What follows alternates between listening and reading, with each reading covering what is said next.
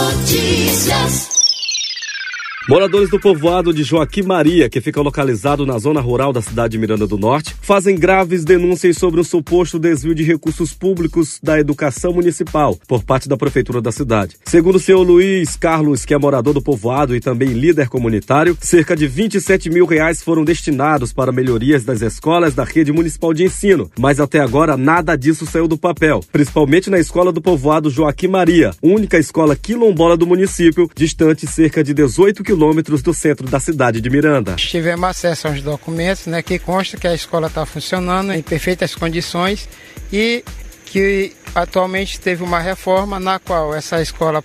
contém no quadro duas salas, pia de inox, vaso acoplado, detetização foi gasto 1.200 e pouquinho para matar só barato, outro quase 1.500 para matar só morcegos e, e ratos, outro bocado gasto aqui na, na calçada também, tudo isso consta e foi o, o levantamento